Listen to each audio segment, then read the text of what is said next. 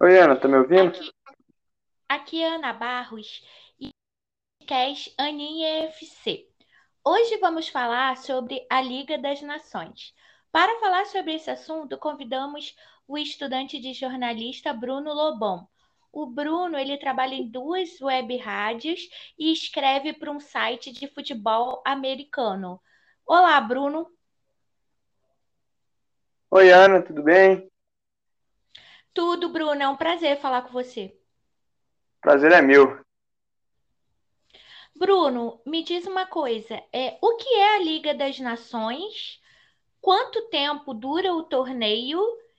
E eu gostaria de saber se ele, esse torneio inviabiliza os amistosos entre seleções europeias e seleções da América do Sul, por exemplo. Bom, na Liga das Nações, né, da UEFA, é um torneio que a UEFA fez, é, que estava buscando uma terceira competição né, principal, além da Eurocopa e da Copa do Mundo. Né, então, as seleções que são filiadas à UEFA jogam entre si, aí são divididas em ligas, e dentro dessas ligas elas são divididas em grupos. Né? Aí a primeira edição foi feita é, a partir de um ranking e depois né, com rebaixamento e, e promoção né, das seleções que estão nas ligas é, inferiores. Então, por exemplo, a Liga A, né, ela tem quatro grupos e tem aí as principais seleções do mundo jogam ela: França, Portugal, Itália, Alemanha, Inglaterra, né, todas elas estão aí divididas em quatro grupos, quatro grupos de quatro seleções. É, na Liga B, aí tem algumas seleções né, de menor é, impacto, como a Sérvia, Suécia, Albânia, Israel, né, todas estão ali é, disputando a Liga B. A Liga C é, tem aí até algumas seleções que são tradicionais, como a Turquia e a Grécia, mas que acabaram sendo rebaixadas em edições anteriores, né, mas jogam essa liga também, divididas aí é, em quatro grupos. E, por fim, a Liga D, que aí tem as, as seleções menores, como San Marino, Malta, é, Moldávia, e elas são divididas em dois grupos apenas, né, e aí o, o primeiro, a primeira seleção de cada grupo sobe para a liga de cima. E aí acaba né, o torneio ele acaba no, no meio de 2023, né, no caso é uma temporada. É, essa é a terceira edição da Liga das Nações, e aí vai até é, 2023.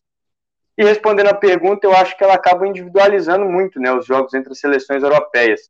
É, as seleções sul-americanas, como o Brasil, Argentina, Uruguai, elas têm muitas dificuldades para poder marcar os amistosos contra os europeus, muito por conta da Nations, né, que faz com que esses europeus apenas né, se enfrentem, joguem entre eles.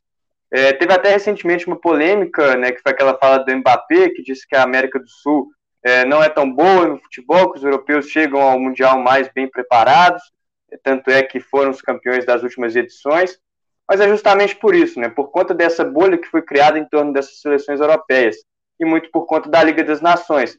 Aí acaba prejudicando a preparação de outros países que vão jogar a Copa do Mundo. O Brasil, por exemplo, não consegue marcar um amistoso contra alguma seleção europeia. E a Argentina só jogou contra a Itália né, recentemente por causa da finalíssima, que era o torneio entre o campeão da Euro e o campeão da Copa América. Né, mas se não fosse isso, também não teria nenhuma data disponível. Aí, né, as seleções sul-americanas, sem esses amistosos, acabam buscando aí outros países né, em mercados aí como Ásia ou África. Bruno, as seleções favoritas a ganharem essa edição, que é a terceira, da Liga das Nações. A última, quem foi campeão foi a França, né? Pois é, hoje no futebol europeu, né, principalmente quando a gente está falando das seleções, é difícil não colocar a França, que é atual campeã da Liga das Nações, atual campeã do mundo, é, Inglaterra, Portugal, Alemanha, essas são seleções que são né, mais fortes, teoricamente, têm os melhores elencos, é, mas depois de duas rodadas aí, né, que a gente vai completando, tem me agradado Portugal e Holanda aí como as favoritas, né, digamos assim. É claro que a gente não pode descartar a França, por exemplo, mas numa competição onde só passa uma seleção por grupo, né, você ter dois tropeços nas duas primeiras rodadas é bem ruim. A França perdeu em casa para a Dinamarca e empatou com a Croácia. Empatou. Né? É, e além dessas seleções, é, acho que a gente tem a Dinamarca, né, que ganhou da França, ganhou da Croácia, dois jogos como visitante né, ainda vai poder jogar é, com a sua torcida, né, jogar em casa. Então acho que ela pode surgir aí como uma das postulantes ao título, porque é um time que vem crescendo muito né, nos últimos anos, foi semifinalista da última Eurocopa né, e tem uma geração muito boa, melhor aí, né, desde o time que ganhou a Eurocopa em 92. É, e a Dinamarca também está na, na, no grupo da França, né? Da Copa do Mundo, né? Eu vi o Pois é, jogo, eu gostei muito da Dinamarca. Achei que a Dinamarca incomodou muito e eu achei a França, apesar de ter aberto o placar com Benzema, achei bem apática. pois é, e aí pode ser até uma prévia, né, do que vai- a gente vai ver no final do ano lá no Catar, porque fizeram um jogo de alto nível. É, a França até começou bem, mas depois acabou caindo um pouco o ritmo, pressionou no início da segunda etapa, mas principalmente depois que marcou o gol, acabou acomodando muito, né? E aí deu espaço para a seleção da Dinamarca, que não é um time ruim, e foi lá, aproveitou né, duas falhas defensivas, conseguiu virar o jogo e foi uma vitória muito importante, né, principalmente para a continuidade do, da Liga das Nações. E, Bruno, me diz uma coisa, é, quais são as que podem surpreender as zebras? Porque, por exemplo, a Hungria venceu a Inglaterra, né? É, é, tem a, a Dinamarca venceu a França. É, várias seleções que é, as pessoas não estavam esperando estão ameaçando os bichos papões. Quem pode surpreender? Bom, acho que né, o que a gente falou da Dinamarca talvez seja a principal surpresa, né? Porque como caiu num grupo que tinha a França, principalmente, ninguém esperava que começasse do jeito que começou, né? Com a vitória fora de casa, né? O jogo no Stade de France. Então foi uma vitória muito grande. Depois ainda venceu a Croácia fora de casa, mesmo poupando alguns dos seus titulares. Né? Acho que talvez seja a principal surpresa. É, a seleção italiana acabou caindo num grupo aí com a Alemanha e Inglaterra e hoje está na liderança né? Mesmo com uma seleção bem modificada, reformulando né, algumas peças, conseguiu fazer um jogo muito competitivo contra a Alemanha, até merecia né, um resultado melhor. Depois venceu a Hungria na segunda rodada, né, talvez seja uma surpresa. E a seleção da Holanda, né, ninguém coloca ela sempre como favorita quando né, começam as competições, mas fez uma vitória contundente contra a Bélgica, 4 a 1 fora de casa e né, já, já é uma das favoritas a pelo menos classificar para a próxima fase né, porque você venceu o jogo mais difícil como visitante por goleada. É, foi um passo importantíssimo que a Holanda deu. Tem bons jogadores, né, um, é um time é, bem rápido, bem ofensivo. Então eu acho que essas são aí as seleções que estão né, num, num, bom momento. E né, a Hungria conseguiu uma vitória surpreendente né, contra a Inglaterra, mas está no grupo mais difícil, que ainda tem Itália e Alemanha.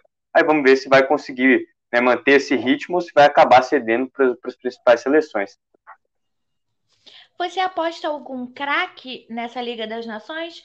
Algum jogador que vai se destacar dentre os presumíveis, né? Benzema. Bom, acho que craque, né? Craque da Liga das Nações, eu acho que vai depender muito de quem classificar para a fase final. Né? Hoje acho que o Cristiano Ronaldo né, pode despontar como um dos favoritos, porque é, Portugal já está na liderança do grupo, conseguiu um bom resultado contra a Espanha né, na primeira rodada e depois goleou a Suíça em casa. O Cristiano fez dois gols no jogo contra a Suíça. É, e se Portugal chegar né, na fase final, na fase de mata-mata, é, aí está na área dele, né, onde ele gosta de decidir, então pode ser um desses favoritos aí ao craque.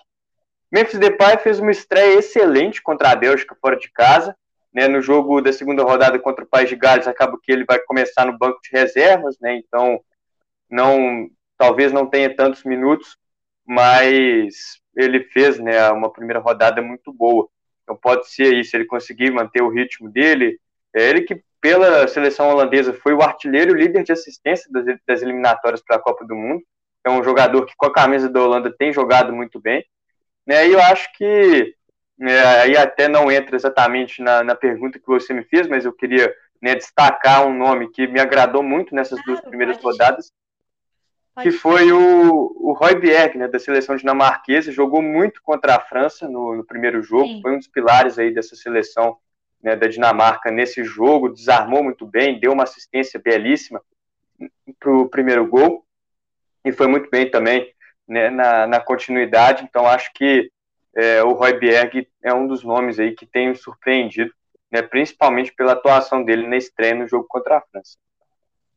Que ótimo. E Bruno, onde que a gente pode assistir os jogos da Liga das Nações, da UEFA? A Liga das Nações tem transmissão da, ES, da ESPN né, e do Sport TV, são as duas emissoras que têm aí os direitos né, da, da Nations, então É, geralmente as partidas são às 3h45, né, da, da Liga das Nações, da parte principal. Né, tem também as ligas menores, aí os jogos às vezes acontecem um pouco mais cedo, uma hora da tarde, mas geralmente né, os grandes jogos são sempre às 15h45, e aí varia, né, a transmissão ou pode ser do Sport TV ou da ESPN. Bruno, queria muito te agradecer. A gente se conheceu lá naquele, no segundo curso que eu fiz, né, do RISEC do PVC, que eu já tinha feito um.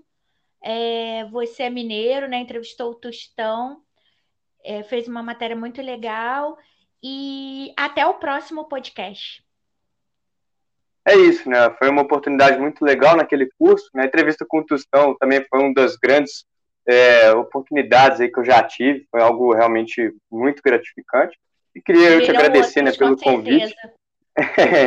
eu queria eu te agradecer pelo convite de participar do podcast, né? E vou estar sempre aí pronto para poder é, participar de outras edições. Né? Muito obrigado mesmo. Obrigada, Bruno. Até. Até a próxima.